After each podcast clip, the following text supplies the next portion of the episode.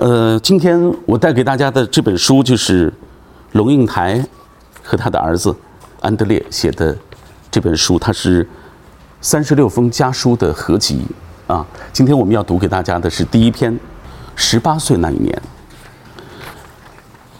这本书，龙应台在写的时候，他有一些背景，就是龙应台一个人在台湾生活，啊，工作。她的儿子呢在德国，她的丈夫是一个德国人，所以她儿子是德国籍，啊，然后他们就有了距离。这种距离呢，让龙应台突然间发现，他已经儿和儿子对不上话了。他能感知到，就是他的儿子是爱他的，但是他们不知道该怎么样跟彼此交流，所以呢，他们就通过书信的这种方式，你一封我一封，他的儿子会提一些问题啊，会问他，然后呢，他也试图通过自己的方式。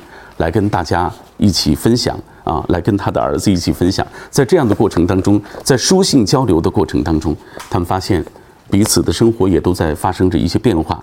第一篇，亲爱的安德烈的第一篇是十八岁那一年，我读给大家听，然后过程当中我也会简单的分享一下自己的感受，好不好？开篇，龙应台这样写道：“你在电话上听起来上气不接下气的。”刚刚赛完足球才进门，晚上要和朋友去村子里的酒吧聊天儿明天要考驾照，秋天会去意大利，暑假来亚洲学中文。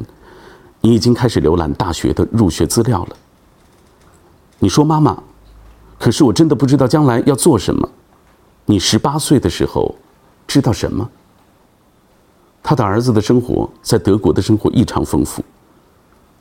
踢足球。和朋友去酒吧聊天然后他要学车学驾照，要去意大利旅行，要来亚洲学中文，这是他的儿子十八岁的丰富多彩的生活。他的儿子问他：“你十八岁的时候知道些什么呢？”龙应台这样告诉他的儿子：“他说，安德烈，记得去年夏天我们在西安一家回民饭馆见到的那个女孩吗？他从甘肃的山沟小村里来到西安打工。”一天工作十几个小时，一个月赚两百多块，寄回去养他的父母。那个女孩衣衫褴褛，神情疲惫，肮脏的辫子垂到胸前。从她的眼睛你会看得出，她其实很小。十六岁的她，知道些什么？不知道些什么？你能想象吗？大家透过安，就是龙应台的这样的一些描写，就能够眼前非常的清晰的出现那样一个。电影画面一样的啊，它就是一个逼仄的、荒僻的，呃，一个可能是热闹的，但是却一定不是特别繁华美丽的一个地方。那就是一个，这就是龙应台在十八岁生活的那个小镇的那个景象，那个村子的景象。那个愚昧无知的乡村对于我究竟是一种剥夺还是给予？亲爱的安德烈，十八岁离开了渔村。三十年之后，我才忽然明白了一件事，明白了我和那个渔村之间的关系。每一个人都会找一个身份的确立，就是你自己都有一个根，其实那个根已经奠定了你们每一个人的基因和血脉，你们每一个人的为人处事。那个渔村对于龙应台来说，就是他的根和血脉。那愚昧无知的渔村确实没有给我知识，但是给了我一种能力，悲悯同情的能力，使得我在日后。面对权力的傲慢、欲望的嚣张和种种时代的虚假时，仍旧得以穿透，看见文明的核心关怀所在。这些，十八岁的安德烈懂得吗？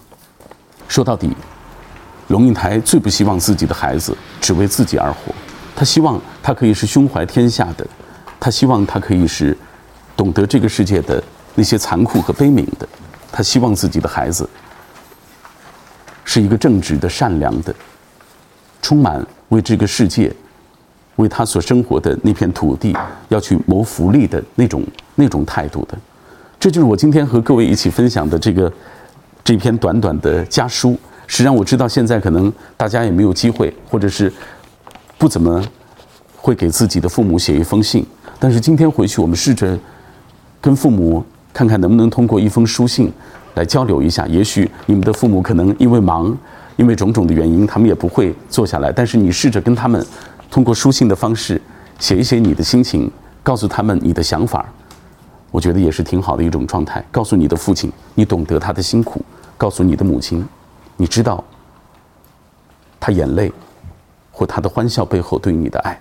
告诉这个世界你要想通过自己的方式确立在这个世界当中的一个价值。